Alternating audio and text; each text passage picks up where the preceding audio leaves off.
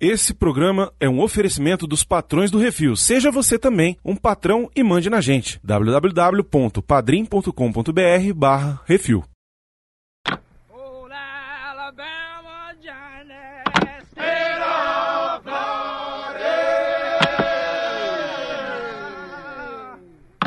Ei, chefe, tenho que falar com você. É assim que é todo dia e no mundo todo. Se eu tivesse um ratinho de estimação, certeza que ia se chamar Mr. Jingles. Desculpe pelo que eu sou. Eu fiz coisas na vida que me envergonham, mas é a primeira vez que eu sinto o inferno realmente próximo. O mundo tá precisando de uma infecção generalizada de vida.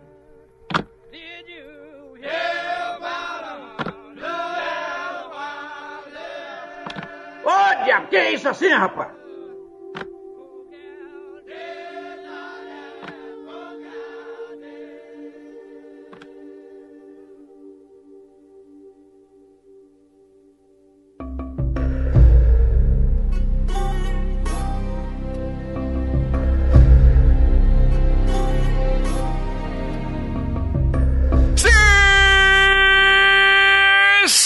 Mais um que esse podcast do Portal Refilmiote 200 edições. 200 edições, puta merda, muito mais que o Paranerd.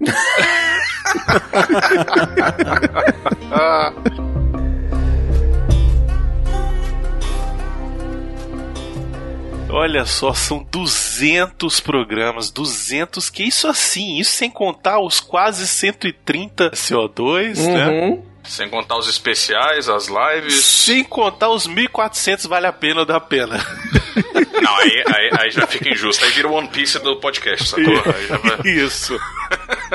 É isso, estamos aqui celebrando essa data maravilhosa. Assim a gente faz esse programa com o maior carinho, o maior amor que a gente tem, não só por quem escuta, pela galera dos patrões que estão aí todo mês apoiando, ajudando a gente, galera do grupo que tá lá ativo, que a gente conversa e cai na porrada e brinca, e é Marvel, e é DC, e é isso presta, e isso não presta, Snyder Cut vai, não vai, e é o Borg, e é o Borghetti, e é Miote, GIF do Miote, e é, e é isso. São 200 programas. Olha, se você for levar em consideração, teve um período que a gente é, fez ele quinzenal, que a gente tava precisando tirar uma folga e tal. Mas tirando esse período quinzenal, o resto foi semanal desde o começo. Vamos considerar aí que são 200 semanas sem falhar. Pelo menos uma média assim, vou fazer uma média por alto. Digamos que todos os programas tivessem uma hora de duração, o que não é verdade. Temos programas muito maiores aí, mas vamos fazer uma média. São pelo menos 200 horas de programa para vocês ouvirem e se divertirem ininterruptamente. Olha só que maravilha. Assim, se você der o play agora, daqui pro final do ano você tá ouvindo a gente. E vamos pensar, dessas 200 horas, que são mais na verdade, quantas horas são de devaneios do Arthur? Nossa, aí umas talvez 130, mais ou menos. Talvez. E de piadinha infame do Xaxá, outras 30. É, pois é. o resto sobra de programa. Oh, I love to climb a mountain and to reach the highest peak. But it doesn't thrill me half as much as dancing cheek to cheek. Enfim, é isso. Estamos aqui todos reunidos hoje, o time completo aqui do Portal Refil, mais a voz da Isabela de fundo, pra a gente conversar aqui Participação especial. sobre um filme, olha. Não podia ser outro, eu acho. Ou talvez até pudesse ser outros. A gente chegou a pensar em de repente fazer um especial. Ah, não, vamos contar a história do refil e tal. Mas aí ia ser um episódio que, tipo, as pessoas iam escutar agora e depois não iam escutar nunca mais. Então, Hum. é melhor a gente mandar aqui um que é o que, que a gente sempre faz, que é escolher um filme bom ou ruim, pra falar aqui do nosso amor por ele, o que que, o que, que funciona, o que, que não funciona. E hoje escolhemos um, Miotti. Um dos melhores filmes da minha vida e um dos maiores filmes que já fizeram. Eu e Miotti devíamos há tempos. Pra caralho. Estamos falando de A Espera de um Milagre, rapaz. Filme de 1999. A real é que a gente quer, todo, cada 100 programas, a gente quer fazer um programa que todo mundo queira chorar, né? É isso. Pô, mas também a cada 100 programas a pessoa chorar não tem problema, né? É, eu acho justo. Se nos outros chorar de rir, já tá bom. Eu sou o Brunão, estou aqui com Leonardo Miotti. Estamos aí, sempre. Marina. Oi, gente. Baconzitos. Oi, tudo bem com vai? Chachazinho. Que venham mais 200 e dinheiro. E Arthur Boni. É nóis aí, galera. É isso, então daqui a pouco a gente volta e eu não posso deixar de chamar o nosso querido Monjinha hoje. Vai, Monjinha.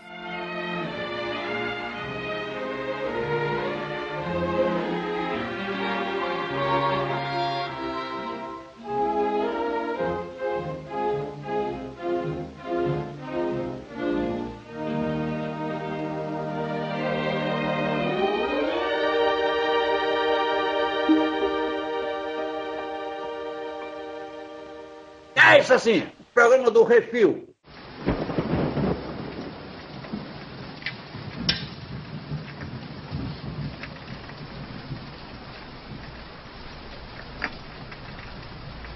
Eu acho que às vezes o passado te apanha, queira você ou não.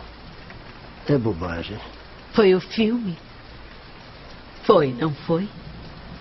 Eu não falo dessas coisas há um bom tempo, Ellen. Mais de 60 anos. Oh, eu sou sua amiga.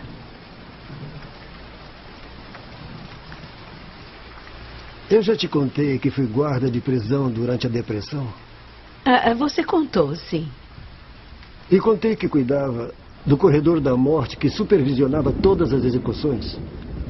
Uhum. Normalmente, o corredor da morte é chamado de última milha. Nós chamávamos o nosso de milha verde. O chão tinha cor de limo desbotado. Tínhamos a cadeira elétrica. Faísca velha, nós a chamávamos. ah, eu vivi muitos anos, Ellen, mas. 1935, esse leva o prêmio. Nesse ano eu tive a pior infecção urinária da minha vida. E foi. Foi também o ano de John Coffey das duas meninas mortas.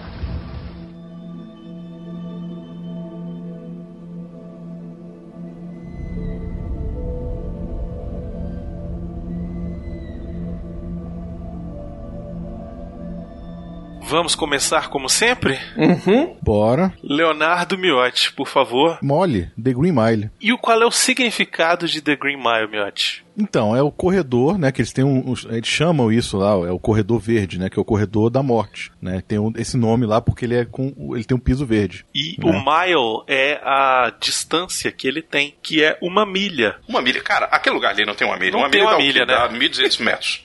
Pois Porra, é é. longe pra caramba. Até o Sr. Diggle chegar lá no final. 1.600. Cara, morreu, sacou? Não ia chegar no, no, no- no John Coffey, velho. É. O rato já tinha ido pro caralho, velho. A última milha é a última caminhada do prisioneiro, porque ele vai morrer depois. Isso. ah, eu botava o cara pra correr até dar uma milha. então. Aí, no caso deles, é a milha verde, por causa do, do chão. Prefiro milho verde. Aí acabou o programa.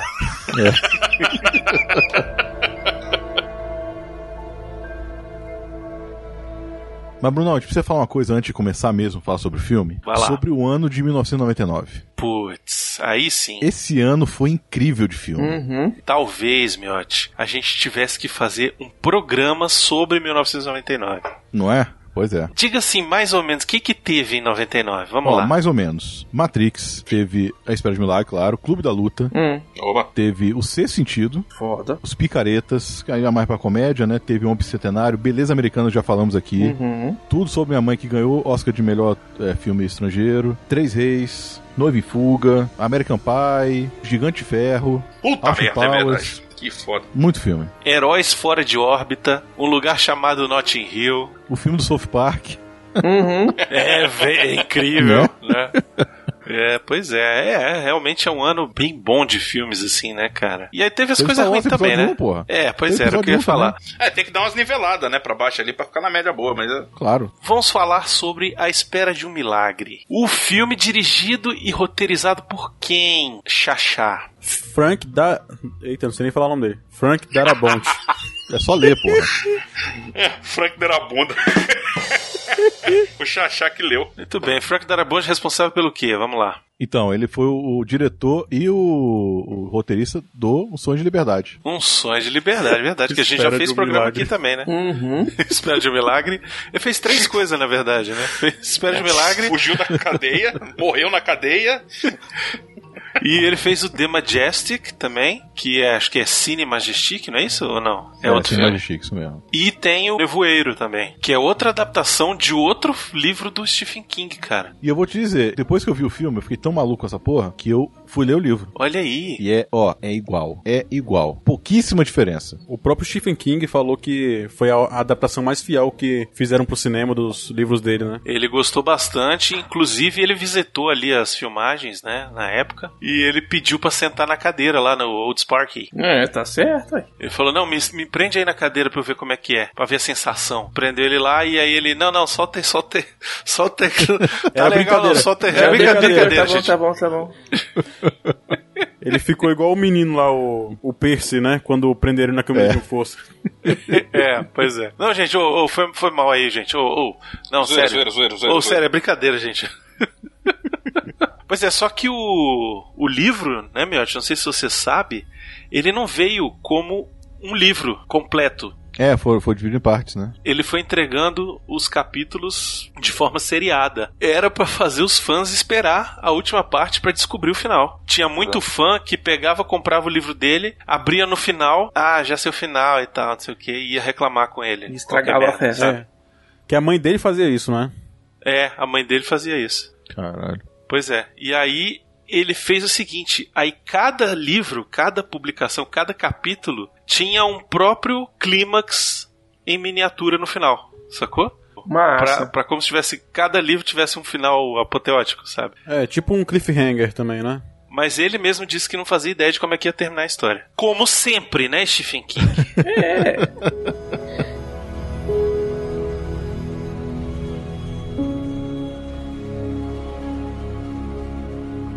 Pois é, mas o Frank Darabont, ele hoje mais nem tanto, mas ele foi um dos grandes responsáveis pelo sucesso da série de TV The Walking Dead. Ele escreveu vários dos episódios. Uhum. Ele foi o produtor principal da série e diretor do piloto. Tá ganhando dinheiro pra caralho, vai fazer o quê? Fazer a mesma coisa, agora só tá fazendo spin-off dessa bosta. Inclusive, no Sonho de Liberdade, ele queria que o Tom Hanks fizesse um papel no filme. Sim. Inclusive, por conta do Tom Hanks ter recusado o papel no, no Sonho de Liberdade, porque ele foi protagonizar o Forrest Gump, que ele aceitou trabalhar com ele nesse filme agora, né? Do A Espera de um Milagre. E um filmão, né? É, O Tom Hanks brilha nesse filme bastante. Ah, o Tom Hanks estava na Era de Ouro, rapaz. Ele já saiu dessa era de ouro? Porque, cara, não tem um filme ruim do Tom Hanks que eu assisto e fala, porra, Tom Hanks, nesse filme tu vacilou. Nenhum. De longe é o meu ator preferido. É, eu não pude participar no programa do Forrest Gump, mas o Forrest Gump é, é o meu filme favorito da vida, né, cara? Sempre me- emociono com, com o Tom Hanks. É muito incrível.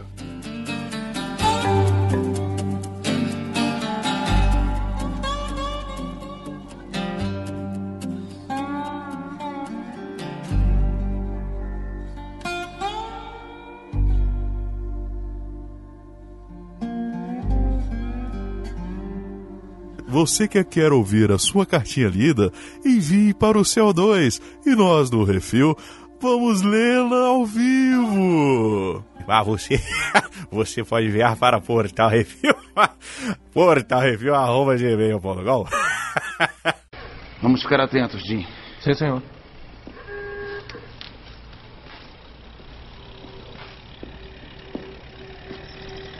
Droga.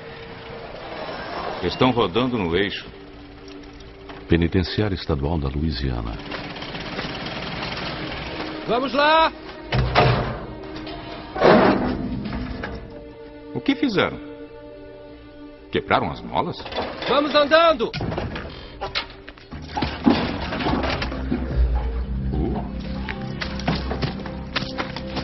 Homem morto! Homem morto andando! Homem morto andando aqui! Meu Deus do céu, por que é que ele tá gritando? Oh, Temos um homem morto andando talvez aqui! devesse reconsiderar entrar na cela com esse cara. Ele é enorme. Não pode ser maior que você. Homem morto andando! Temos um homem morto andando aqui! Homem morto andando! Homem morto! Homem morto andando! Homem morto! Homem morto andando aqui! Homem morto andando! Homem morto! Temos um homem morto andando aqui! Homem morto andando! Temos um homem morto andando aqui! Percy, já chega.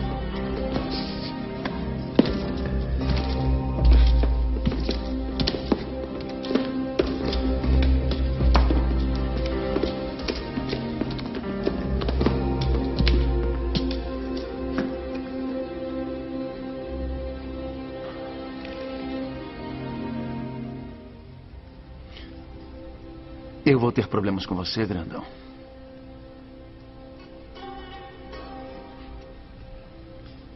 Você fala?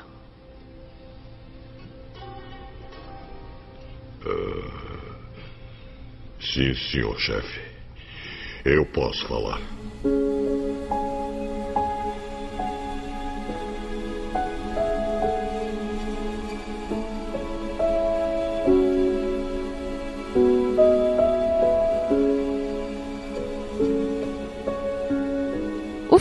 Conta a história de um homem que ele é condenado por ter estuprado e assassinado duas crianças, né, duas meninas. E ele é condenado e fica um tempo no, no local lá que tem o corredor da morte, né? E os guardas ficam convivendo com ele e percebendo que na verdade ele não é exatamente quem falam que ele é, ele não é responsável pelas coisas que acusam ele, né? E ele é um milagre, porque ele cada dia surpreende mais os guardas com as coisas que ele é capaz de fazer. Lembrando que ele também tem tipo um dom misterioso, né? Ele, ele cura as Ele pessoas. é um milagre de Deus. Ele é um Isso. milagre de Deus, né? Exatamente. Ele tem o dom da cura e da visão. Ele é um Jedi. É, porra, ele é um Jedi. Eu vejo esse filme também como uma, uma grande crítica ao sistema, não, eu não falo nem carcerário, mas sistema legal dos Estados Unidos, de que Penal. que até hoje é, tem execução de prisioneiros, como dá pra ver no próprio personagem do John Coffey e no, no personagem, no- em alguns outros outros personagens, né? Tem muita gente que é condenada a, a cadeira elétrica, injeção letal hoje em dia e tal, e que são pessoas que têm distúrbios mentais, que têm limitações que às vezes não é o caso do filme, mas que às vezes a pessoa por ter essa limitação mental, ela comete um crime meio que sem saber o que está acontecendo direito, ou faz uma coisa passional, mas a própria a limitação que ela tem leva ela a ter uma resposta muito maior do que é o humanamente aceitável, né? O socialmente aceitável. Mas no caso do filme, a gente sabe por que, que o John Coffey foi preso, né, Miotti? Além de ser negro, ele também tá com as duas meninas no colo, porra. Então não tem como falar que não foi ele, né? Com um pouquinho de sangue nas mãos. Né? É complicado ali. Ficou um pouco, ficou Né? meio difícil ali. E também porque se passa no ano de 1935, na Louisiana. Que é sabido por todos que lá o pessoal é muito progressista. O pessoal tem umas ideias muito boas da vida. isso É muito, muito tranquilo. Pra vocês verem a situação da época, tipo assim, não que seja extremamente diferente do que a gente vive hoje em dia, mas existe uma frase no filme que é o advogado, né, que ia defender Nossa, o John, ele vai é lá e fala assim: Bom, de certo modo, um bom vira-latas é como um negro. Você o conhece e acaba gostando dele. Não tem um uso particular, mas você fica com ele porque acha que ele te ama. É sobre isso que mostra o filme também. Ele junta também ali o racismo, né, inerente de qualquer país que teve passou pela escravidão, né? E aí ele demonstra basicamente o que o que o governo, os governos fazem com, as pessoas que são excluídas, né? O cara além de ser é, negro, ele é analfabeto, ele é analfabeto funcional, o cara que sabe só escrever o nome para poder assinar as coisas, pobre, paupérrimo e simplório. Ele não, não é uma pessoa que tem um, um- um atraso ele não tem um atraso mental, ele, ele é um cara simples, ele é um cara que ele tá dentro dos conhecimentos dele ali. Não teve oportunidade. O cuidado que o, o- que o Estado tem com o resto das pessoas, não, ele não teve, né? Ele se mostra cansado, na real, de tudo, né? Eu sempre vinculei muito o tamanho desproporcional dele ao poder que ele tinha Não o poder de força, né? Mas o poder dele pra conseguir segurar tanta coisa ruim e transferir ou tirar das pessoas, ele precisava daquela, daquela massa humana gigante. E ao mesmo tempo, a gente não tem noção da quantidade de tempo que ele existe, que ele tá aqui. Porque se você tira só pela fração de- do que ele passou pro Sr. Dinos, que viveu é, 64 anos, mais ou menos, e pro Paul, que depois tá vivendo ad eterno aí até hoje, a gente não sabe quanto tempo ele tá na Terra, sacou? Não é nem só questão do sistema, nem nada. É muito uma questão dele ele ser uma pessoa muito fora da realidade. Ele, ele transita, na verdade, né? É porque assim, ele tá aqui porque ele tem que estar. E ele vai vagando pra tentar ajudar quem ele pode. Tem um momento no filme, logo depois da abertura, tem aquela abertura com o velhinho, né, que começa a contar a história, e aí eles começam a mostrar o lugar que eles estão, os presos. Ah, sim, só tem, só tem negro, não tem o que falar. Uhum. Tem um filme, eu comentei ele quando a gente fez o programa sobre o Faça a Coisa Certa. É um documentário chamado 13ª Emenda, que é dirigido pela Ava DuVernay. Ele conta a história do sistema carcerário estadunidense. E ele utiliza como argumento a 13ª alteração na Constituição dos Estados Unidos, que é a chamada 13ª Emenda, né? Que, segundo o filme, é uma alternativa para manter o trabalho braçal negro mesmo após a abolição da escravidão, usando para isso o encarceramento em massa. A 13ª emenda da Constituição dos Estados Unidos, ela afirma que não haverá nos Estados Unidos ou em qualquer lugar sujeito à sua jurisdição nem escravidão nem trabalhos forçados, salvo como punição de um crime pelo qual o réu tenha sido devidamente condenado. E é isso que a gente vê na abertura do filme. Os anos 30, todos os presos que estão quebrando pedra ali são pretos. Uhum. Isso eu não argumento, não, isso é verdade. Aqueles que estão lá no Corredor da Morte, aí já não são. Isso é um outro toque do diretor e também foi um toque do Stephen King para mostrar que a galera que comete crime pesado também existe e é de todas as etnias, inclusive os que estão lá são dois brancos e um indígena. É, mas tem um índio e tem um francês, né? Ainda tem isso. Ele não é francês, ele é, ele é de uma parte de uma região dos Estados Unidos que eles chamam de Cajun. Eles são descendentes dos acadianos expulsos do Canadá que se fixaram na Louisiana, que é lá nos Estados Unidos, né, no sul dos Estados Unidos. E essa população, ele- eles têm uma cultura própria e a língua francesa, ela é meio que misturada ao inglês, sabe? Então, ele vem daquela região francesa do Canadá. Então, esse cara, ele fala francês, mas não é porque ele é francês, é porque ele é descendente dessa galera. Ele é cajun. Eu achava que era do Japão essa galera. Não, não é kaiju, não. Nossa senhora. E eu achando que o Arthur tinha viajado aqui, eu falei, eu pensei, não, vou nem falar nada aqui, né? Porque Japão, que tem a ver? vamos, vamos esperar, né? É.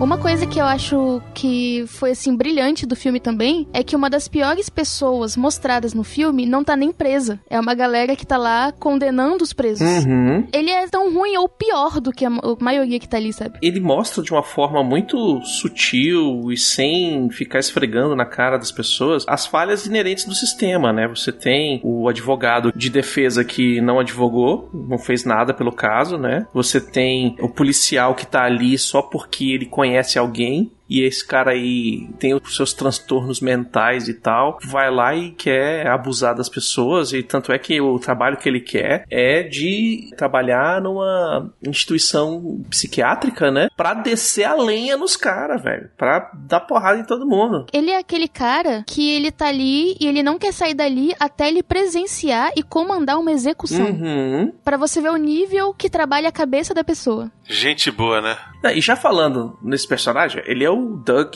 Hutchinson, que consegue fazer você odiar ele em 15 segundos de tela, como o Percy Wetmore. É 15 segundos você já tá odiando ele. O John Coffey, ele é gigante, é enorme. Talvez de tanto poder que esse cara tem, né? Desse dom, desse milagre que ele carrega dentro dele. E ao contrário, o Percy, Ele é diminuto. ele é, menorzinho. diminuto, exatamente. Ele é, é quase um anão, de tanto ódio que ele carrega no coração. Ele é uma pessoa pequena, na real. Exatamente, é. Ele fez, além de Green Mile, ele fez Punisher, um filme de 2008. Ele fez Arquivo X, pô. Ele era um cara que apareceu. É um personagem que apareceu em dois episódios. Eugênio Victor Tooms. Ele tá no Conner, porra. Ele tá no Batman e Robin, velho. Faz um personagem qualquer. Ele faz um criminoso com cara feia, exatamente. Que ele faz bem. Vai tá no Lost, eu não lembro dele no Lost, não. Eu também não lembro dele no Lost, não, mas ele tá lá. É, devia estar perdido. Puta merda.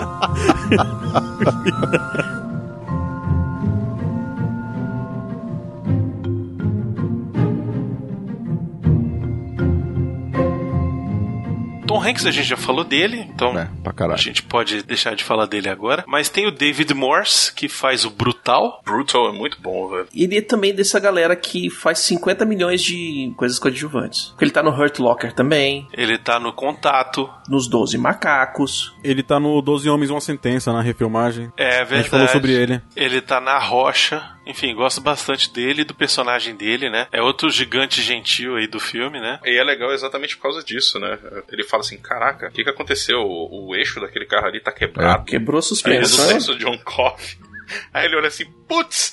Ele chega pro Paul. É, pô, eu pensaria duas vezes se eu fosse você pra entrar na cela, um maluco gigantesco. Ele, ah, duvido que seja maior que você. Aí mostra do lado, o cara assim, assim é. Talvez seja um pouquinho. Ô Leônidas, não vai dar não, hein? é.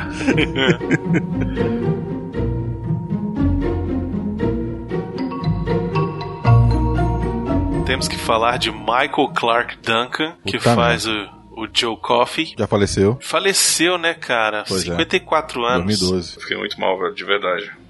Era muito fã do cara, velho. Se eu não me engano, foi de ataque cardíaco fulminante. Muita gente fala que pode ser por esteroides anabolizantes e coisa e tal, né? Não teve autópsia nem nada, mas é aquele negócio, né? O povo começa a falar. E aí a gente lembra do Stallone e do Schwarzenegger que foram fazer cirurgia cardíaca para botar os stents para não dar problemas cardíacos relacionados a esteroides anabolizantes. Mas enfim, temos que falar dele porque ele está no maravilhoso Armagedon. Armagedon, Armagedon, sensacional. velho. Isso. Ele tá também no Planos Macacos, o do.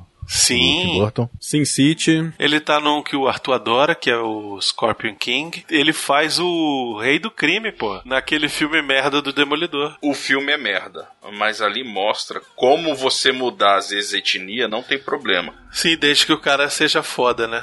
Exatamente, porque você olha ali, mano, foda-se, eu sempre vi o Rei do Crime, o, o- aquele cara branco gigantesco de terno. Maluco, o cara quando pega, ele tem toda a imponência do Rei do Crime, toda aquela. Sim. O cara era muito foda, velho. Eu era muito fã do bicho. Eu, fico muito, eu fiquei, realmente fiquei muito triste quando ele faleceu. Ele participou de um filme chamado Street Fighter, A Lenda de Chun-Li. Ele faz o Balrog, velho. Caralho, velho. É muito ruim isso. Era a, Lo- é a Lana Lang, né? Do, É, do Smallville, se não me Lana engano. Isso, é ela. Ele faz a voz do Kilowog no filme do Lanterna Verde. É, o Kilowog ele é renderizado em cima dele, né? Basicamente eles só botaram o cara mais feio. Ele tinha 1,96 de altura, só que na edição de câmeras fizeram um esquema pra parecer que ele era muito, muito maior, né, cara? Não só na edição de câmeras, mas também na construção da cela dele. Ela tem o teto É menor. menor. do que os outros e a cama dele é significativamente menor que a dos outros prisioneiros. Pra quando ele deitasse, parecesse que ele era realmente gigantão. E a cadeira também, é a cadeira elétrica. Não que precisasse muito, né? Porque já era gigante. O Bruto, o Brutal lá, ele tem 1,92m. E o John Coffey tem 1,94m. E parecia que era muito maior. That's what she said.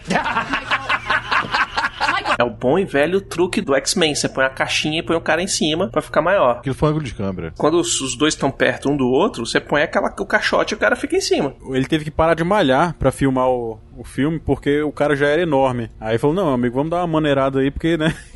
Senão não tem, não tem grande angular que aguente, né, filho? É. O mais engraçado é que tem um outro cara que tá nesse filme que era maior do que ele. Que é o chefe, né? O. O James Cromwell, que é o diretor da prisão, né? O Hal Moores. Aham. Vamos usar os termos. Maior não, mais alto. Mais alto isso. O cara tem É. 2 metros, porra. Porque maior é foda, Mas velho. 2 metros e um. Puta que pariu. A moqueta do, do Duncan já é maior do que o cara, velho. Já pesa mais que o, o comprido, velho. Pois é, inclusive naquela cena que ele vai lá na casa do cara, né? Eles tiveram que usar não só o truque de câmera, mas também botar o cara em cima, assim, num, num pedestalzinho pra poder realmente parecer que ele era maior.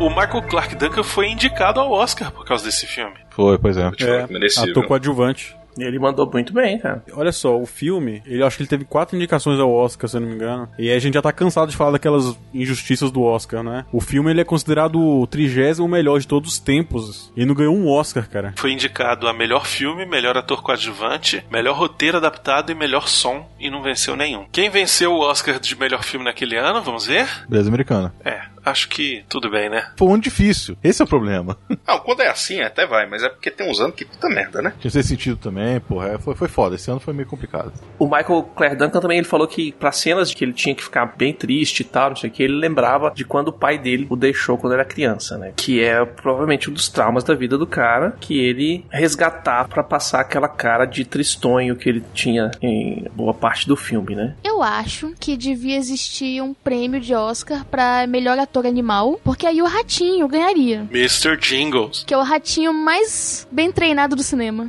Ele e os 14 ratinhos que fizeram o Mr. Jingles, né? É. Chupa Stuart Little. A grande maioria dos closes eram feitas em ratinhas, porque não sei se vocês já viram um rato de retaguarda. Miote, Miote, vamos ver, vamos ver, vamos lá. Vamos lá, tá esperando, Eu esperando. tava esperando esse momento, vai lá. E atenção, se liga aí que é hora da revisão. Tem um belo par de bolas. Falou em rato, biconzito. E aí, você vai ver as tomadas são todas ratinhas bonitinhas, sem as gônadas, o sacão pendurado. Tu já viu o saco do rato, Beconzitos? Rapaz.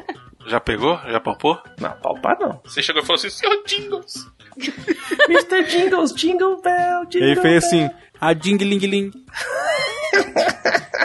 Pois é, como o Xaxá falou, eram mais de 15, eram tipo 15 ratinhos, né, fazendo... Era Mouseville fazendo um rato só, né? E vários dos truques ali que ele fazia era, era meio ajudado com efeito especial, né? Aquela hora que ele Sim, empurra sim. aquele carretel, na verdade eles estão puxando o carretel numa plataforma, uns fios e tal, que depois eles acabaram apagando com CGI. E o rato, ele consegue chegar no carretel, tipo, ele é atraído pelo carretel, porque ele tá viciado num perfume que espalharam no carretel. E os atores, eles tinham que ficar olha- é, encenando, olhando pra um laserzinho no chão, pra simular o rato.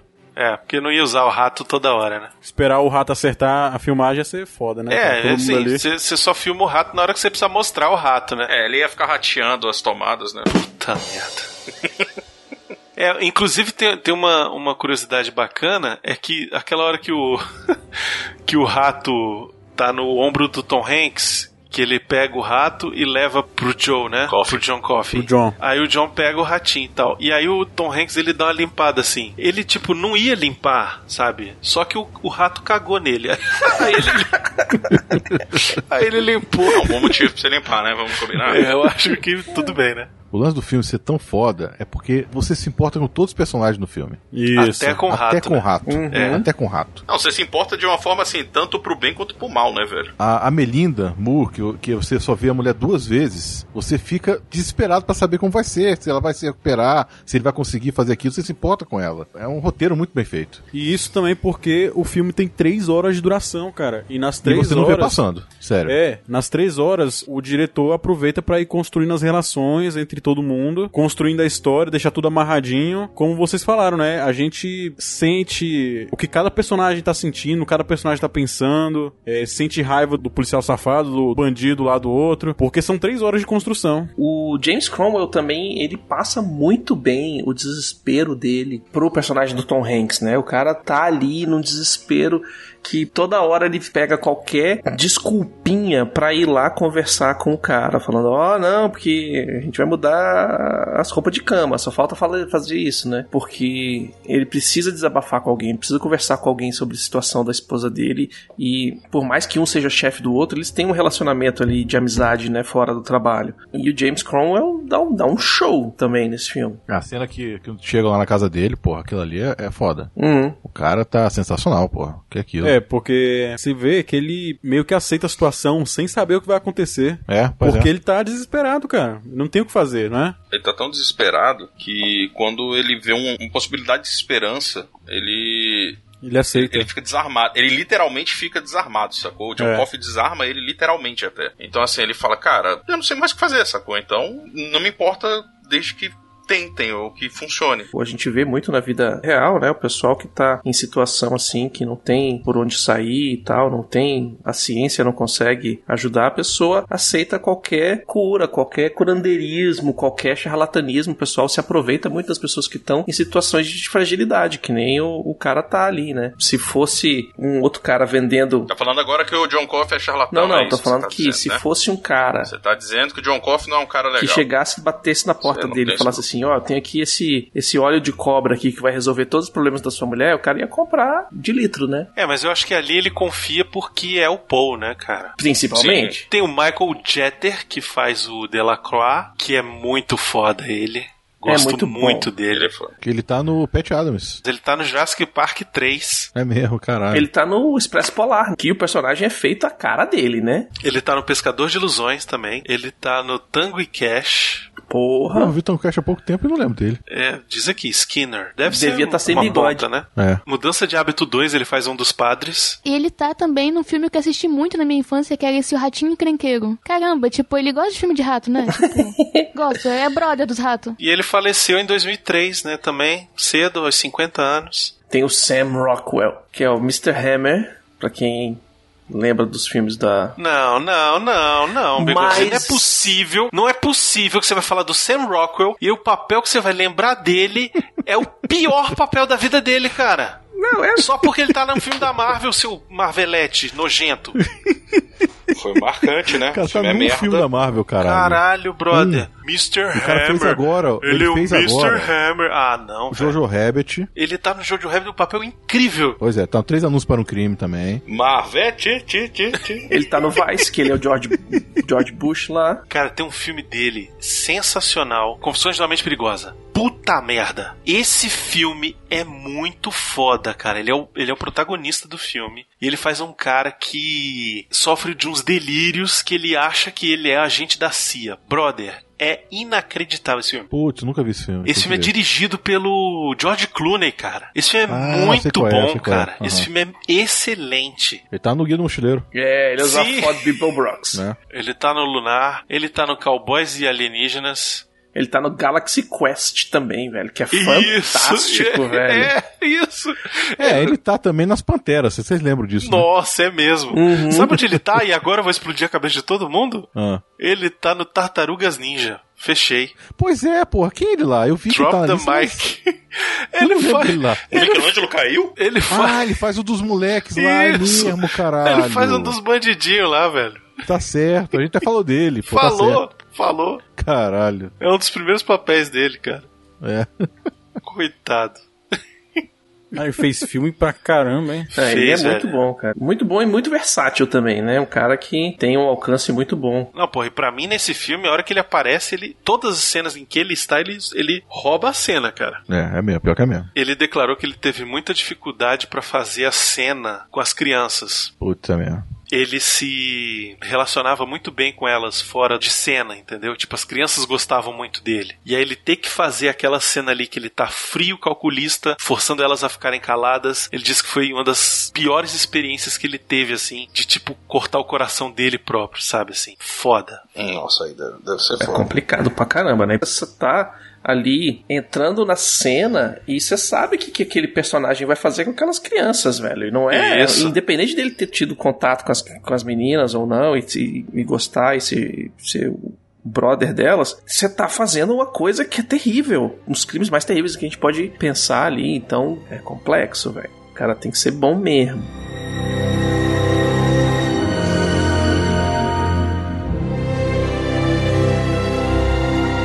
Vamos falar do Graham Greene também, pô. O prisioneiro Arlen Bitterbuck. Uhum. Que é o primeiro a ser executado, né? Que é o descendente ali do povo indígena norte-americano, né? que faz também Dança com Lobos, onde ele tem a frase icônica, Totonka, nascido na, na reserva das Seis Nações, não, em Ontário, no Canadá. E ele fez, além de Dança com Lobos, ele fez o Wind River, que é com o... Jeremy Renner. Tá trabalhando até hoje, é o primeiro filme dele que ele tem aqui de ator é de 1976 e é de luta chinês. Ele tá no Maverick. Ele tá no Die Hard 2, velho. Die Hard com a vingança. Die Hard 3, esse aí. E aqui no Espera de Milagre ele é o primeiro a rodar, né? Já que o negão era o principal, vamos colocar assim, o índio tinha que rodar antes, né? Outro personagem importante do filme é o Dean Stanton, que é o outro policial lá, o policial mais novinho, que apesar de ser novinho, ele tem bastante experiência já e tal, já tá ali com... Pô, ele fez o Soldado Ryan, né, velho? Esse cara fez muito filme maneiro, cara. Ele tá no, no Resgate do Soldado Ryan. Ele não é o novinho, não, velho. O Dean Stanton é o, é o coroa do de óculos, não é não? É porque tem dois Dean Stanton. Olha só, o nome do personagem é Dean Stanton. Ah, tá. Não, beleza. Uh. É o ator, é, É, o calma. Dean Stanton. Isso, o ator, o ator é o Harry Dean Stanton, só Uhum. que no filme tem um personagem que chama Dean Stanton, por incrível que pareça. Mas é o Barry Pepper, o nome do ator. Uhum. Esse Barry, ele fez O Resgate do Soldado Ryan, ele fez Bravura Indômita, a refilmagem, ele fez aquele filme horroroso que o Miotti adora, do John Travolta lá, aquele do... Nossa senhora, que é das vacas. Dos alienígenas lá, como é o nome dessa merda? Ah, sei lá, invasão, foda-se, o sofrimento eterno. É o Battlefield Earth, eu não sei como é o nome Battlefield, dessa é aquele lá, é, o- é o, ele é xodó do Miotti esse filme, filmaço. Nossa, esse filme é uma bosta O nome é inacreditável. Purgatório do Cinema, velho. É isso aí, essa merda.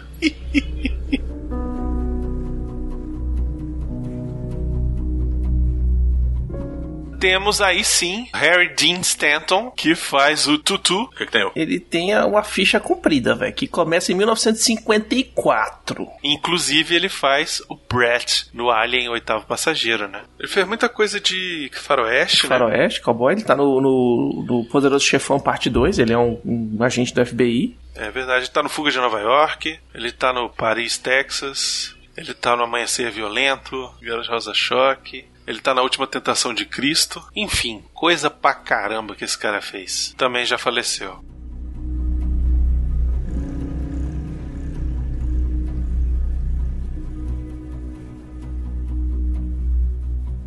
Eu sento nessas condições, rapaz. Com bons modos, me, me tira a camisa do corpo. Agora com estupidez e ignorância me deixa nu. Mas e o Jim? Ele é um bom garoto. Adoraria ter um rato de estimação. Como é que um garoto pode ficar com o Sr. Jingle? Talvez esqueça de elemental. Como vai continuar com o treinamento dele? Ele é só um garoto, n'est-ce pas? Hã?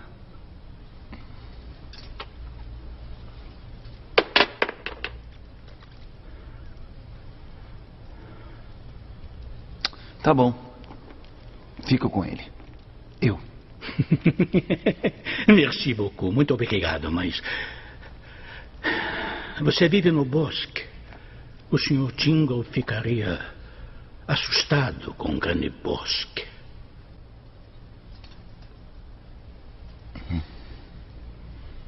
Que tal Ratópolis?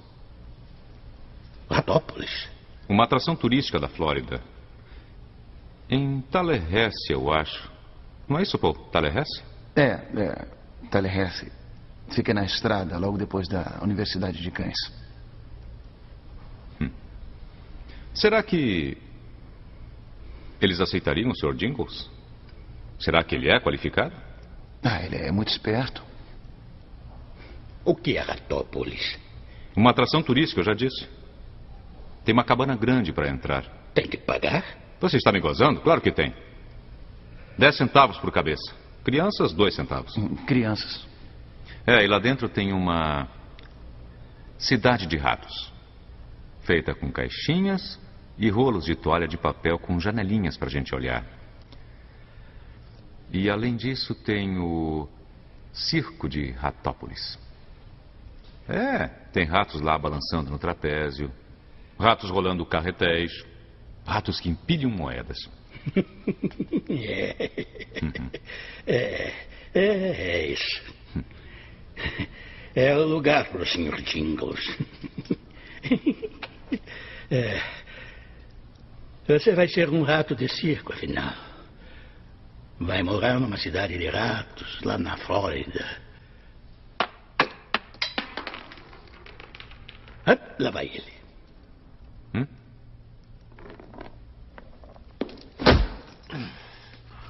Não! Senhor Seagull! Não! Não! Não! Não! Você matou meu rato! Eu sabia que ia pegar ele mais cedo ou mais tarde. Era só uma questão de tempo mesmo. Seu canalha! Ordinário!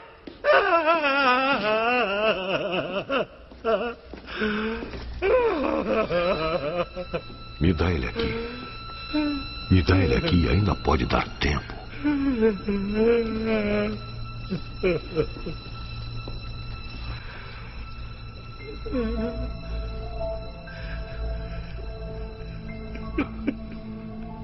O que está fazendo? Paul! Paul, o que é isso? Por favor, John. Ajuda. Por favor, John, ajuda ele. Meu Deus do céu. O rabo. Olha o rabo.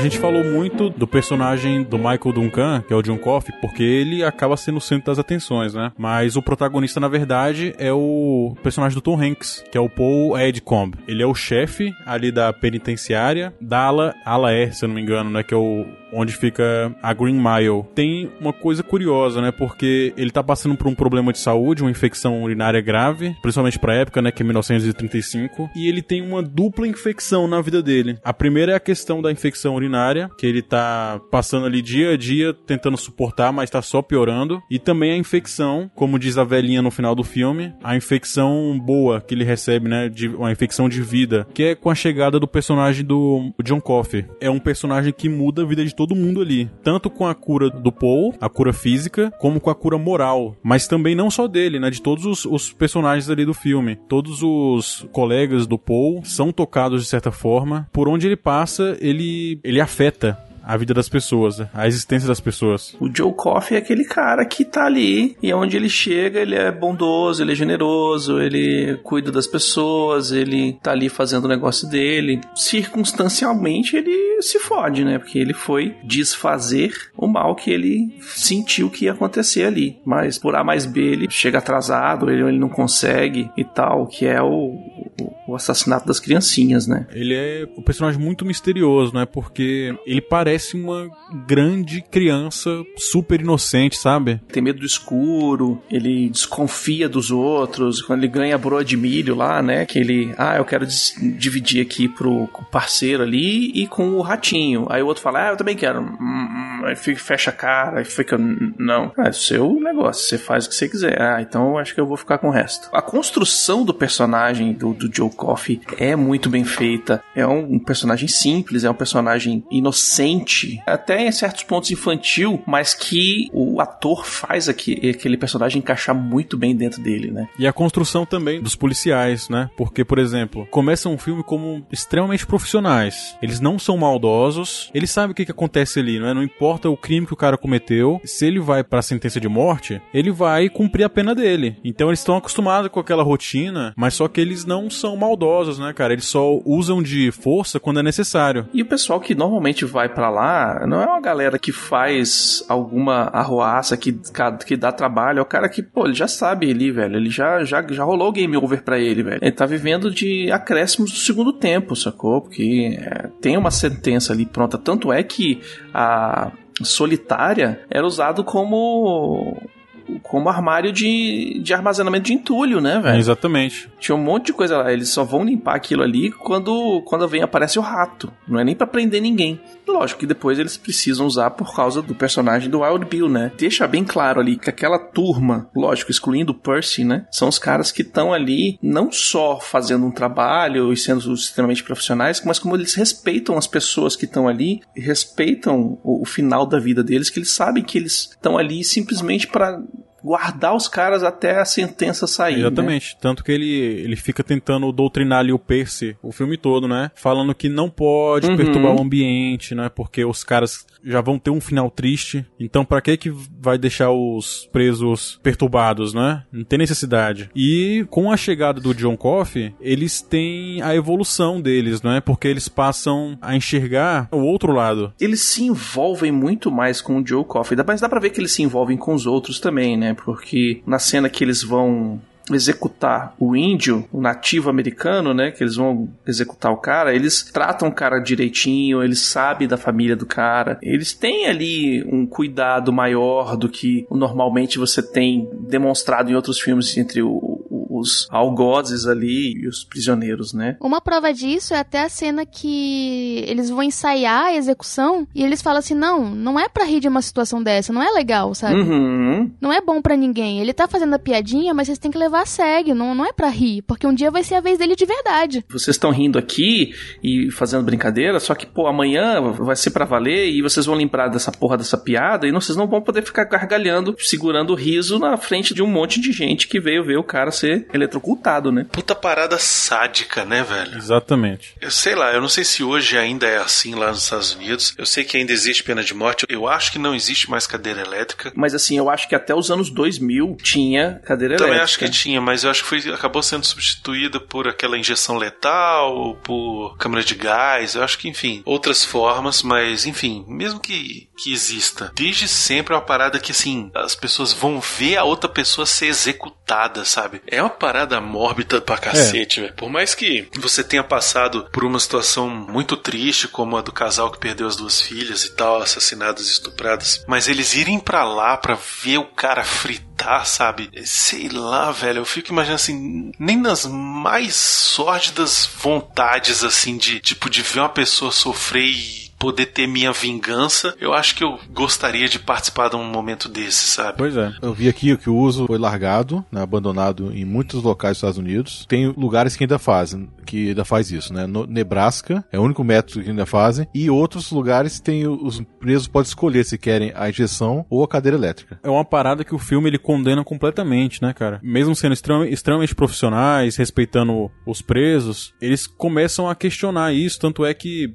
depois da execução do John Coffey, o Paul e o Brutus, eles nunca mais, né, segundo o relato dele no final do filme, nunca mais participaram das penas de morte, né, eles pediram transferência. Mostra justamente o quanto que o John Coffey mexeu com a vida deles, né, que teve essa infecção moral na vida deles, né. Na verdade, foi o único cara que eles descobriram que era inocente. Pode ser que outros ali sejam inocentes, né? Mas o único que eles conseguiram saber que era inocente, então eles se sentiram culpados de matar o cara, porque os quatro estavam ali É, matando o cara, né?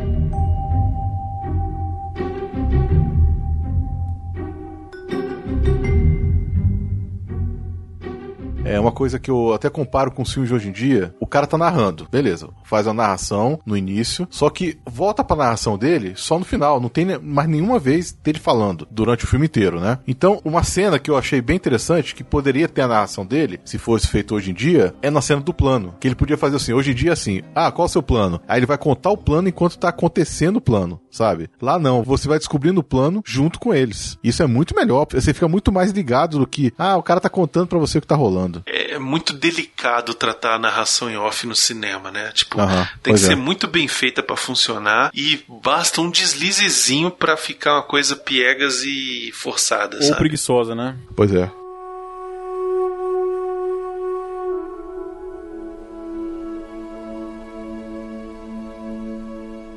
Cena de execução do Delacroix, ela foi inspirada na execução na vida real de um assassino que tinha sido acusado injustamente. O nome do cara era Jesse Tafero. Ele foi executado em 4 de maio de 1990 na cadeira elétrica e chamas de 15 centímetros dispararam de sua cabeça durante a execução. foi Caraca, deduzido velho. que uma esponja sintética tivesse sido usada ao invés de uma esponja do mar. E aí aqui o Hum. Stephen King só troca para que o, o cara não molhe a esponja, né? Então funciona daquele jeito mesmo, cara. E, e a cena que o cara não bota a esponja e o cara começa a fritar é aterrorizante. cara.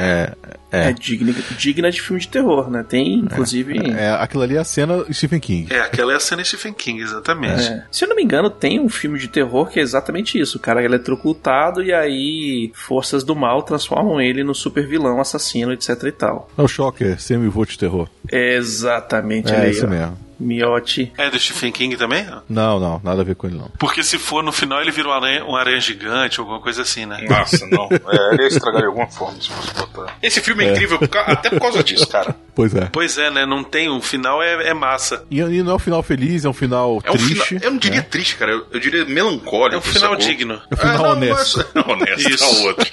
É, tá magoado ainda, hein? Tá magoado ainda, hein? Tem uma coisa assim que eu falo, é um final que ele condiz. Porque que acontece? O Paul, ele de certa forma tá passando a palavra do John, sacou? Então, se você for parar pra pensar nisso, é, é triste ao mesmo tempo. É como ele falou, a penitência dele é estar vendo todos aqueles que foram importantes pra ele morrerem. É, essa parte eu acho muito, muito bonita, assim, muito interessante, porque é aquilo, né? Ele tava com o problema da infecção urinária, o Joe Coffey vai lá e cura ele, né? E acaba passando pra ele poderes quando ele faz o Paul ver a malvadeza que o Wild Bill tinha feito, Ele né? até fala, eu preciso passar um pouco do meu dom pra você poder ver. E aí isso acaba sendo realmente o, a sina dele, né? Viver por mais tempo. E aí esse foi o grande pecado dele e ele se culpa de ter matado o Coffee. Não só de ter matado, assim, ele se culpa por não ter salvo ele, sacou? Mas ao mesmo tempo o John, o John, ele tinha uma um problema muito grande que assim, ele não queria mais sentir aquela dor, a, a dor do mundo, a maldade do mundo, mas ao mesmo tempo ele não queria ir pra escuridão, ele tinha medo de morrer. É um caminho muito complicado ali pro, pro personagem. Eu fiz um, um cálculo bem porco, mas eu fui atrás. Um camundongozinho do tipo do Sr. Jingles, ele vive até 3 anos, tá? Você pegando que ele tá vivo em 1999, ele viveu 64 anos. Ou seja, ele viveu 61 anos a, a mais do que ele deveria ter vivido. Ou seja, são 20 vezes a idade média. Se você botar a imagem, uma idade média de um humano e se o John passou uma proporção igual pro Paul, o Paul vai viver por volta de 1300 anos, velho. Caralho. Aí eu falei, puta merda, o desgraçado vai ver muita gente morrer. Foi a primeira vez que eu parei pra pensar nisso, na real. Eu comecei a ver o John como alguém que ele já tava além do tempo dele, sacou assim? Não além do tempo à frente, né? Além do tempo ele já tinha, ele já tá aqui há muito tempo. E eu vi e notei uma coisa no John que eu nunca tinha notado, que é quando a Melinda fala pra ele, ah, de onde são essas cicatrizes? Quem foi que machucou você? E ele fala, eu já nem lembro mais. Passou-se muito tempo e ele tem muitas cicatrizes grandes e ele perdoou aqueles, porque é aquele negócio, ah, quem bate esquece, mas quem apanha nunca, é, sempre lembra, né? E o John, ele já passou por isso, ele já não, ele não guarda raiva, ele não tem mágoa. O máximo que ele fez ali foi conseguir punir quem fez o mal, juntando a maldade de outra pessoa, sacou? Ele transformou o mal em justiça. É meio doido, cara, assim, é um personagem muito, muito interessante. Se você for parar pra pensar também, tem John e Paul, né? São apóstolos também, então, enfim. Tem muita coisa aí. São dois Beatles também. também. e ele vive dando um help, né? Então ajuda. Puta. Caralho.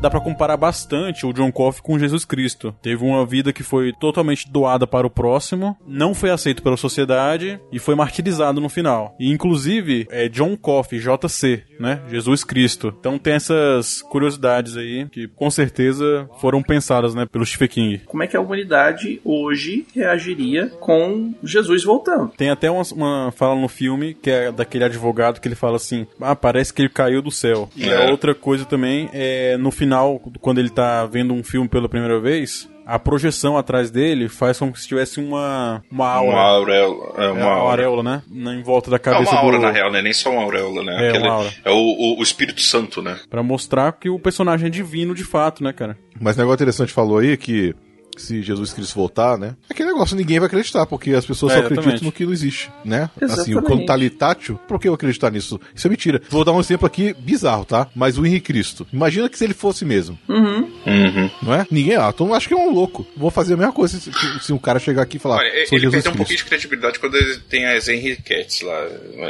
Mas, mas assim, eu entendi seu ponto. tipo, o cara, é o, cha- o cara foi pro céu e voltou chacrinha, sacou? Então, é um filme muito. Ele é muito profundo, assim, na, na questão da bondade, né, velho? E da maldade. Ele vai no limite das duas. O Percy, ele é um humano insignificante. Que ele quer ser mais do que os outros, mas sempre que é preciso fazer alguma coisa, ele não sabe fazer nada. É uma pessoa que, é ruim. E o John é gigante, ele tem poder pra esmagar o cara com a mão. E ele não precisa disso. Percy, ele, ele também exemplifica muito bem aquele é, filhinho de papai que tem tudo porque ele é conhece alguém, né? O cara que só, só se dá bem na vida e tal, tem tudo que, entre aspas, precisa na vida sem esforço nenhum. E é um daqueles caras que, que fica, ah, ó, você quer perder o emprego? Ah, Só uma ligação você perde o emprego, caramba, quatro, o tempo É o inteiro. merda que não. que acha que é alguma coisa, mas pelo poder dos outros, né? É o que a gente conhece muito aqui É, em você sabe com Brasília. quem tá o- falando? o- você sabe o que tá falando? Eu sabe, é. sabe de quem que eu sou filho? De quem eu sou sobrinho, que eu sou neto? E não só isso, né, cara? O, o filme coloca ele no mesmo patamar do Billy the Kid, né? Porque ele é Sim. tão perigoso quanto, é tão perverso quanto. A diferença é que ele mantém as aparências, digamos assim, né? Ele mostra que na sociedade tá cheio de gente assim, mas que nunca vai se dar mal, entendeu? Porque é poderoso, tem dinheiro, Ou não necessariamente é poderoso, mas tem um lastro, né? De gente que. tem influências, e aí o John Coffey ele pune os dois personagens no final. Ele mostra o equilíbrio, digamos assim, de como as coisas deveriam ser, mas que no mundo real não, não acontece, não é? Foi um plano dele já, que ele quis punir, porque como ele pegou o seria o mal da Melinda, ele não jogou ele fora aquela hora. Até o limite ali. Ele falou, vou segurar até a hora que eu vou conseguir botar esse negócio no outro cara. E ele espera até conseguir. A cena que ele joga o negócio no cara é excelente, né, velho? Dá um prazer aquilo ali. Ver aquele É. desgraçado se fuder, não dá? Porra. Puta merda. Tem duas cenas que você regoziza com o Percy se fudendo. Uma é quando ele mija as calças que o bicho, o Wild Bill pega ele de jeito e fala: Hum. Prefiro você do que sua irmã. E também a cena que ele é preso na solitária, né? Também é muito bom. Eu não sei quantas vezes já assisti esse filme, mas eu não consigo. Eu achei que eu fosse conseguir. Na hora que o John vai. Vai ser eletrocutado e tal. Eu não dou conta, cara. Na hora que o cara puxa aquele negócio, automaticamente fecha o olho. Cara, eu chorei desgraçadamente desse filme a primeira vez que eu vi. Porque eu. Você, é, é aquilo que o meu estava falando. A gente. A real é que todo mundo é meio São Tomé, sacou? Você só acredita vendo. E quando você vê, você ainda duvida. É, é- é meio doido. E você vê uma força de Deus, uma força da bondade e as pessoas fazerem mal a ele, ele sequer tenta se defender, sacou? Assim, ele em nenhum momento falou, não, não fui eu. Ele simplesmente aceita, porque ele entende que ele precisa passar, ele precisa expurgar as dor dos outros por ser ele. Então, assim, é muito pesado é, quando a Marina é, mesmo fala assim, é, desculpa por ser quem eu sou. Aí você fala, puta que pariu, velho, que inferno. Cara ainda tá pedindo desculpa, sacou? É a bondade num limite, assim, que. eh, Na verdade é uma bondade sem limite. É, ele é um. Então eu não consigo não ficar mal quando eu vejo isso acontecer, sacou? Porque, sei lá, cara, em parte ele, ele tava um pouco com pouca fé já do mundo também. Ele falou assim, cara, é o que o Miotti falou também. no- É assim que é todo dia e no mundo todo. e é pesado, né, cara? Você para pra pensar assim. Todo mundo tem a opção de fazer o melhor e tanta gente faz o pior que pode, ou se deixa corromper de alguma forma, ou corrompe as outras pessoas. E quando alguém é bom, parece que ele ainda é julgado, sacou? É. Ele é uma pessoa que, que é menos. Os outros, os, os outros consideram menor porque ele é mais amável, porque ele é bom. Muito comum o pessoal falar isso. Ah, porque você não pode deixar as outras pessoas tirarem vantagem em cima de você e tal, não sei o que, pra você passar pra trás. Você aproveitar da sua bondade, né? Você, pô, você tá ali ajudando o cara, mas depois, ah, pô, esse cara aí só depois não vai te ajudar. Fala, tá, mas isso aí é problema dele. Exatamente. Eu quero ajudar, eu posso ajudar aqui, eu vou ajudar. A minha função é ajudar. O que ele vai fazer ou não com o que eu fiz por ele, cara, aí é com ele. Seja pela sua religião, seja pelo, pela sua boa índole, seja porque você realmente viu uma pessoa que estava precisando ali, você fala, pô, eu posso ajudar, e simplesmente vai, não, não para pra pensar em repercussões, isso e aquilo. É bem legal até por conta desse negócio de questão da religião e tudo. Eles tratam a religião e o John não como um vínculo à religião, mas quanto à fé, quanto à bondade. Eles pegam e falam, Exatamente. cara, você quer que a gente traga um, um padre e tal? Ele, não, por favor, não quero um padre aqui. Porque assim, Mas se você quiser rezar, você pode rezar. é aquele negócio, é, é outra mensagem muito pequena assim. O cara tá falando, bicho, eu não preciso de um padre que nunca me viu. Você me conhece, você sabe quem eu sou. A sua reza pra mim, o, a- o seu pensamento, o que você falar pra mim vai valer muito mais do que uma pessoa que eu nunca conheci. O vínculo não tá na sua religião, mas na sua fé, sacou? No- Então assim, ele sabe que o Uhum. Paul tem fé nele. E ele também tem fé no Paul, sacou? E em todos os outros ali. Isso é muito legal, cara. Você vê essa. É muito sutil essas linhas que eles, que eles vão construindo. Ele sofre porque o Paul tá preocupado com ele, sabe? Exatamente. É muito complexo. E tem uma fala que ele diz também, quando ele tá conversando com o Paul, que ele fala, ó, bicho, não faz nada, não corre atrás tal, não sei o que, que ele fala que ele que todo dia é do mesmo jeito e tal, que é a fala do- que é a citação do Miotti, ele termina que ele fala que, que é a outra citação que ele fala, eu estou cansado das pessoas serem feias umas com as outras. E isso aí é uma coisa que me pega de um jeito que é complicado, saca? Volta aquilo que eu tava falando, né? Às vezes você pode ajudar e você tem tudo pra ajudar a pessoa e você vai ficar pensando se a pessoa vai te dizer obrigado depois. Cara, faz por fazer, faz porque você sabe que é o certo, faz porque você sabe que vai fazer bem pra você, que vai fazer bem pra aquela pessoa e que, ah, se ela for mal agradecida, aí é dela, velho, sabe? Existem dois tipos de problemas, os meus e os que não me importam.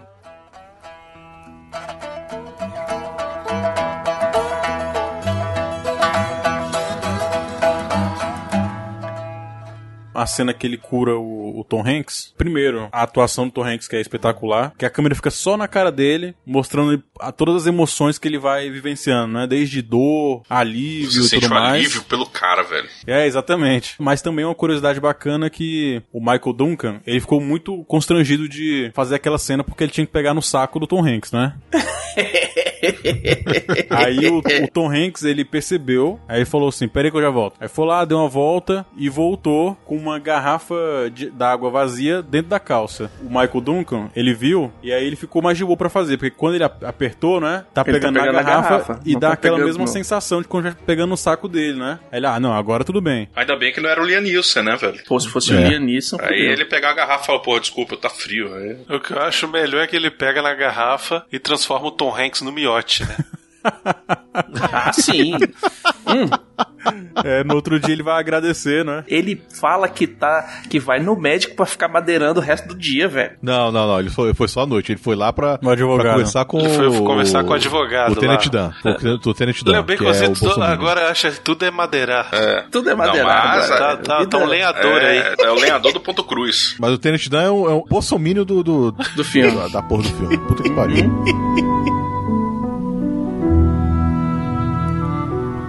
Tem uma coisa que é legal quando o John pega e fala assim: ele vai lá, vai dar uma broazinha lá, o pão com bolo de milho, sei lá, e ele fala, pô, obrigado e tal, ter me curado, dá aquela olhadinha pra baixo assim, ele falou: e a patroa, curtiu? Curtiu? Eu, opa! Aí, Amigo, a broa de milho quem fez foi ela, velho.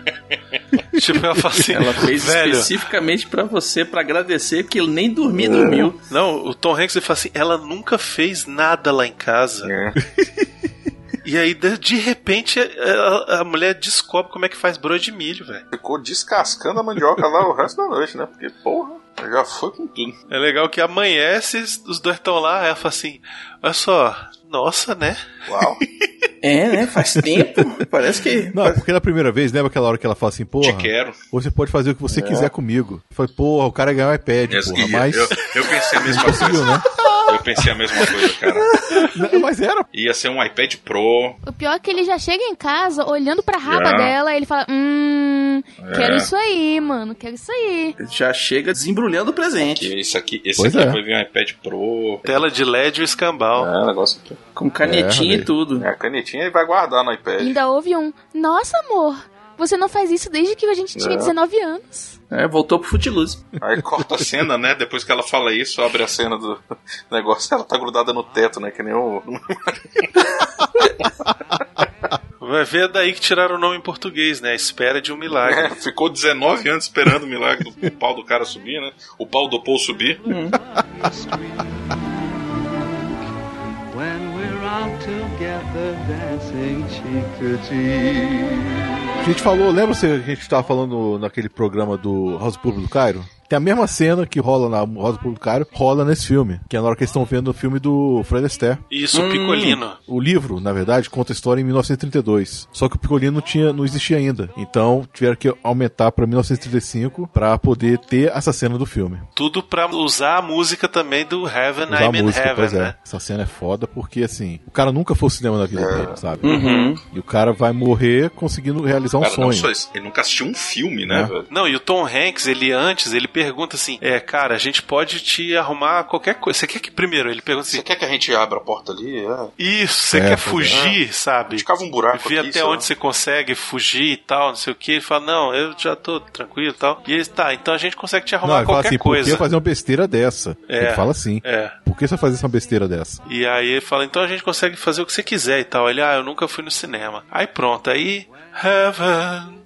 Ah, I'm é in foda. heaven. E é, É. foda, né? É, lá no futuro, né? É quando eles estão assistindo televisão lá na casa dos velhinhos e o personagem Uhum. dele mais velho sai porque ele não aguenta ver a cena porque ele lembra do cara, né? É, ele é. um cara que vive com esse remorso, né? Ele tem esse remorso dentro dele de ter, como ele mesmo disse, matado um presente divino. Um milagre de Deus. E uma coisa muito bonita que acontece nisso é que nesse momento que eles estão falando pra ele, olha, você quer que fugir, você quer, sei lá, quer ir embora, e que ele diz não, né? Ele fala assim, tá, mas o que que eu vou dizer pra Deus Isso. no dia que eu for embora por ter matado um presente dele, um milagre dele? Isso. Aí a gente ouve aquela resposta maravilhosa que é No dia do meu julgamento, quando eu estiver na frente de Deus e ele me perguntar por quê, por que eu matei um de seus verdadeiros milagres, o que é que eu vou dizer? Que era meu dever. É o meu dever. Diga a Deus, o Pai, que foi uma gentileza que fez. Eu sei que sofre e se preocupa. Eu sinto isso no Senhor. Mas deve parar com isso agora. Eu quero que pare com isso. Quero.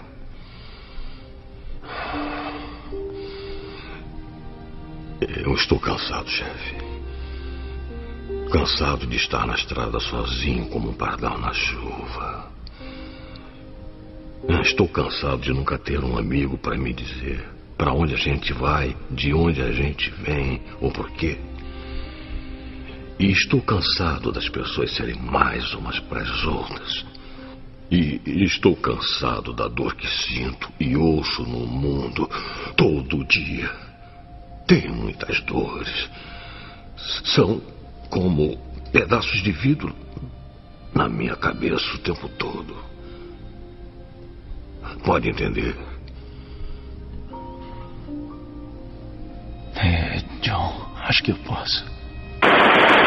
Essa é uma das partes mais enfia a faca e torce do filme, né, velho? É, é foda, isso aí é foda. Não, não tem jeito. Você tá ali, você sabe que o cara vai morrer na próxima cena. O pessoal tá ali, velho. Cara, o que, que eu posso fazer? O pessoal não deixou eu te salvar. Eu posso abrir a cela aqui e sai correndo, velho. Até o, o, o Moore lá, o, chefe dele, Uhum. falou: "Que- você quer que eu faça alguma coisa pra livrar esse cara, sei lá? Assim que salva a mulher dele, né? Uhum. Porque os caras ficam com aquela pressão, porra, o cara é inocente, pô, não pode estar aqui. Isso, isso que é o pior, né, cara? É É porque assim, foda, é foda. Isso é, isso é pior. todo mundo ali sabe que não foi ele. É. Ele fez o bem e não pediu nada pra ninguém em nenhum momento. Pois é. E, e ainda assim, os caras se veem assim, cara, a gente tá deixando isso acontecer, velho. Mesmo que ele não tivesse operado esses milagres nem nada, sacou? Se ele tivesse só feito o bem, ou... assim, tudo bem, é, você só sabe que não é o que ele não é o caso porque ele faz os milagres, né?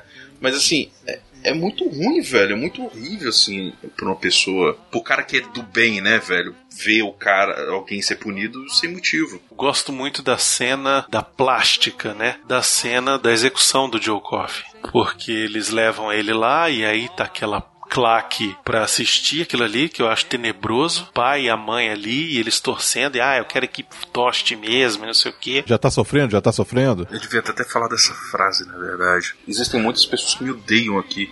Eu posso sentir. Aí o Brutal fala, então sinta É. o que nós sentimos por você.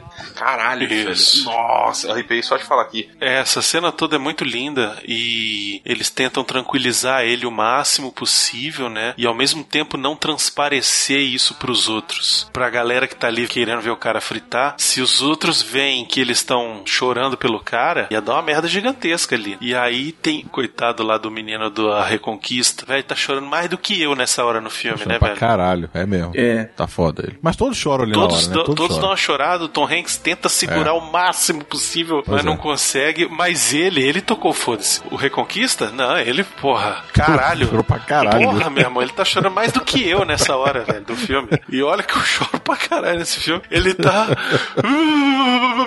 É foda. Chega esse mano ali pra cara, velho. E não adianta Na hora que não. você levantar, você pelo menos enxuga as lágrimas. Quando levanta, Não, velho, não adianta nada. O cara tá com duas caras na frente dele, Caralho, velho. Tem tá, que tá parecendo que ele tá parecendo que ele é a viúva do Ayrton Senna, brother. Não, ele sabe, Sabe? sabe, o episódio do Bob Esponja que ele começa a chorar, aí ele, ele faz uma poça gigante de lágrimas, aí, aí ele infla de tanta lágrima que ele puxa de volta, é ele, velho. Mas é uma cena muito linda e, e aí quando eles ligam a máquina que explode as luminárias, né? Tem um efeito fotográfico ali muito bonito. Atrás do Tom Hanks, né? Muito foda. Ele fecha o olho assim, ele dá aquela travadinha, mas é uma de, puta cara, Deus tá vendo isso, sacou? Eu, eu tô, eu tô apagando uma luz, sacou? Eu tô, eu tô, sei lá, velho, a, visão que, cê- que eu tive ali é o cara falando, cara, eu tô literalmente apagando uma luz que, que é muito forte, velho, e tô destruindo isso. E tem a questão que eu acho interessantíssima da escolha do Frank Darabont de não mostrar o Michael Clark Duncan em nenhum momento, né? Levando o choque. É, Ele só mostra as reações dos guardas o tempo todo. Eu achava que mostrava alguma coisa. Quando ele liga dois, né? Eu não consigo. Eu passei alguns segundos com os olhos fechados de novo. Que é- é uma, é uma dor muito sincera. É um, é um, é um pesar muito sincero que eu sinto nessa cena. E ao mesmo tempo, foi a primeira vez que eu não fiquei com o olho fechado o tempo todo. Porque assim, foi, cara, eu tenho que ver essa cor. E eu percebi que não mostra. E eu fiquei aliviado por um lado. Exatamente porque assim, essa dor é daqueles caras ali, sacou? E a gente não precisa ver. Exatamente. É exatamente aquilo que eu falei. Uma coisa tão horrorosa, sabe? Que já é uma execução feita por um cara que não merece aquilo, o diretor se recusa a mostrar. Ele mostra a reação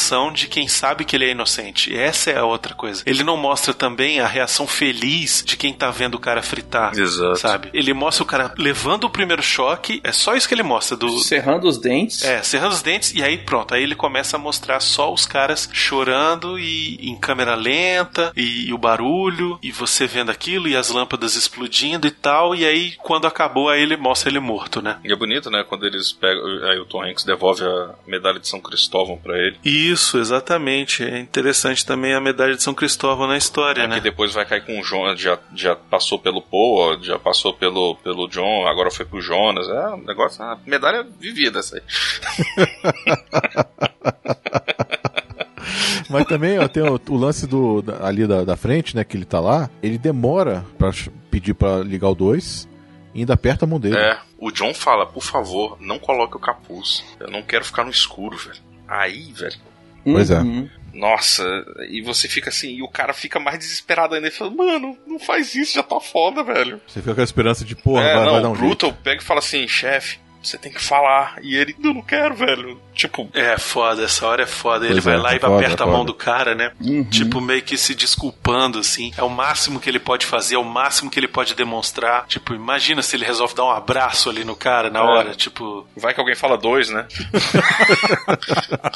Ia ser um final eletrizante mesmo. puta merda.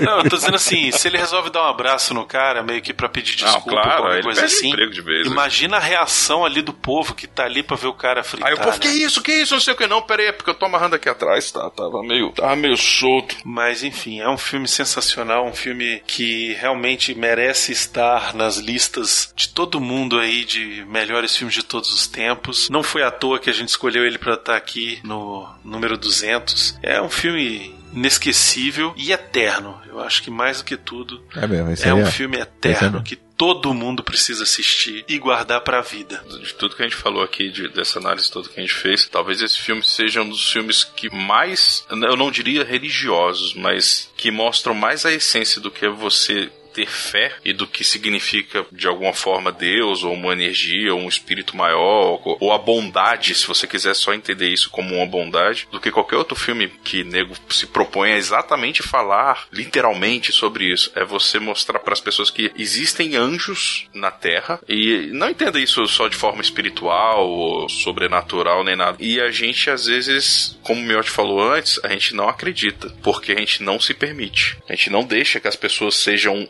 melhores, sacou? A gente não aceita. A gente é tão escroto que às vezes a gente não aceita a bondade dos outros, sacou, velho? A gente tá tão calejado que a gente às vezes fica na guarda porque alguém é bom, velho. A gente prefere aceitar que a pessoa seja ruim do que a pessoa seja boa, Arthur. É, Exato. O cérebro da gente é condicionado a isso. Ele sempre vai escolher o lado, o pior lado, assim. Isso é, é o lado racional do cérebro da gente falando. Só que a gente não tem que fazer isso, sacou? E a gente normalizou que ser bonzinho é uma falha de caráter. O cara que é muito bonzinho, ele é otário, ele é, ele é se deixa passar pra trás pelos outros, né? O mundo é dos espertos. Lady Vão Gerson. aproveitar de você. Tudo isso. Mas a gente, vê, a gente aprende que o ideal é sempre você continuar trilhando seu caminho, porque você só tem que passar coisa boa pras outros, sacou? Isso que perdura. Apesar de ser a maldição pro Paul, ao mesmo tempo é o é a sina e a bênção do cara ao mesmo tempo, né? O cara pode passar isso pras pessoas, apesar das pessoas passarem por ele só. É, tanto é que ele fala no final, né? É, a morte é inevitável, isso é certeza. Mas por Deus, a jornada às vezes parece muito longa.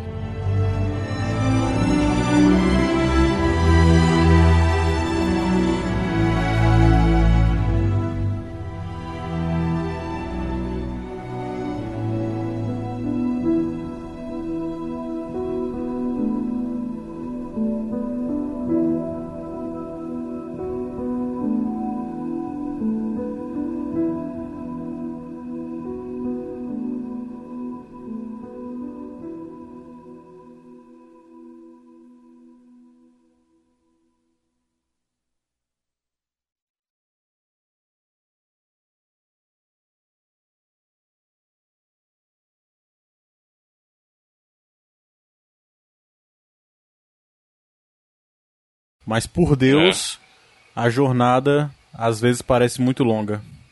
Exatamente. E é só isso que eu tenho a dizer.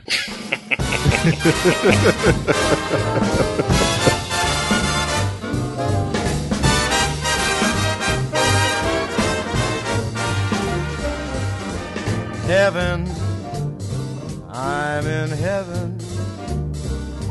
É, é isso então. Hoje E tem estamos mais uma coisa, aqui. Brunão. Eu Oi. acho que é a primeira vez que estamos nós seis aqui, hein? E talvez, né? Talvez já tenha Será? acontecido. Não teve outro, não. Pam, pam, pam. Será que os seis? Eu acho que. Eu acho talvez que no já. estúdio, a gente não? já gravou. Eu acho que já a gente já gravou no estúdio com seis. No estúdio acho que já teve todo mundo. Agora. Algumas vezes.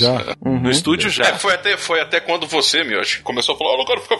Aí o Brunão também ficou puto. Não, não quero mais que três, cinco pessoas nessa porra, não. Vou trabalhar um fazer esse negócio aí. Não quero essa porra, não, não, não. Caralho, porra, moça. Uma, Eu, eu acho legal que quem fala isso é a causa da, da- da minha guerra, Pois né? é, não é? Eu não estou falando dos porquês, eu estou falando do que Ele tá aconteceu. das decisões que foram tomadas. É, não vem com esse papo, não. Nunca direi que é mentira. Enfim. Não, não inverta a situação.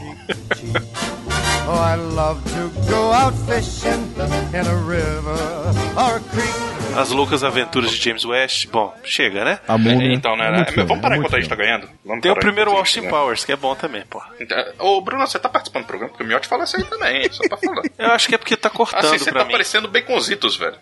Acho que ele tá cortando pra mim.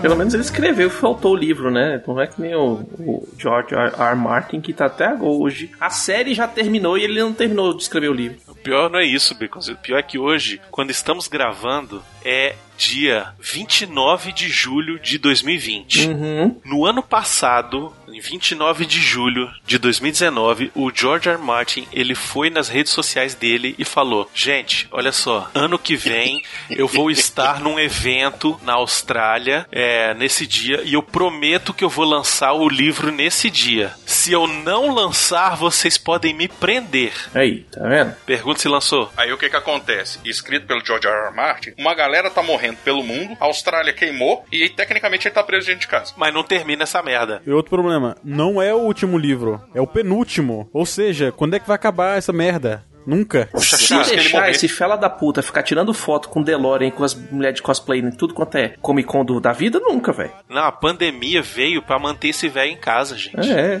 é porque Deus quer ver o final do livro, velho.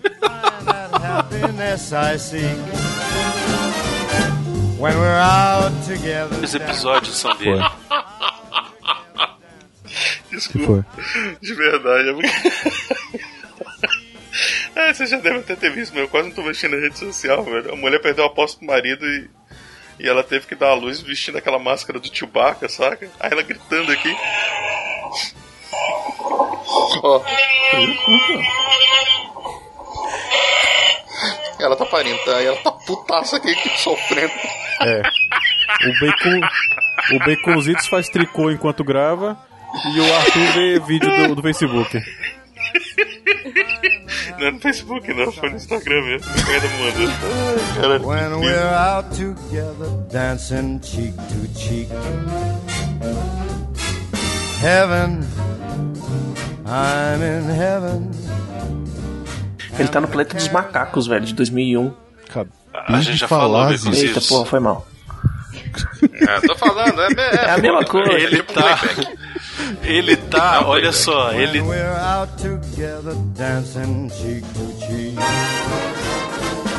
Oh, Ele tá no Sin City também. Já Também falou, que já foi Baconzitos. dito. Caralho, velho. Mas tu tá com delay, Tô, tô velho. com delay. Puta que pariu, velho. Tá Escuta o de programa, milagre, velho. né? Ele tá esperando Cara, do deixa eu falar um milagre. negócio. O meu na áudio estava milagre? Não cortando acredito. aqui e eu ouvi isso tudo, velho. but I don't enjoy it half as much dancing cheek to cheek. É, é o- esse é o francês, Uhum. né? Isso. Ele tá, na, ele tá no, no Fina Estampa também, né, cara? Agora tá reprisando aí. Fina estampa. Cara, sério. Se liga. Eu não vou saber o nome do cara nem fudendo, velho. Aqui, ó. Deixa eu ver os personagens dessa merda. Puta que pariu. Agora vou eu achar esse desgraçado. Devia ter pensado nisso antes.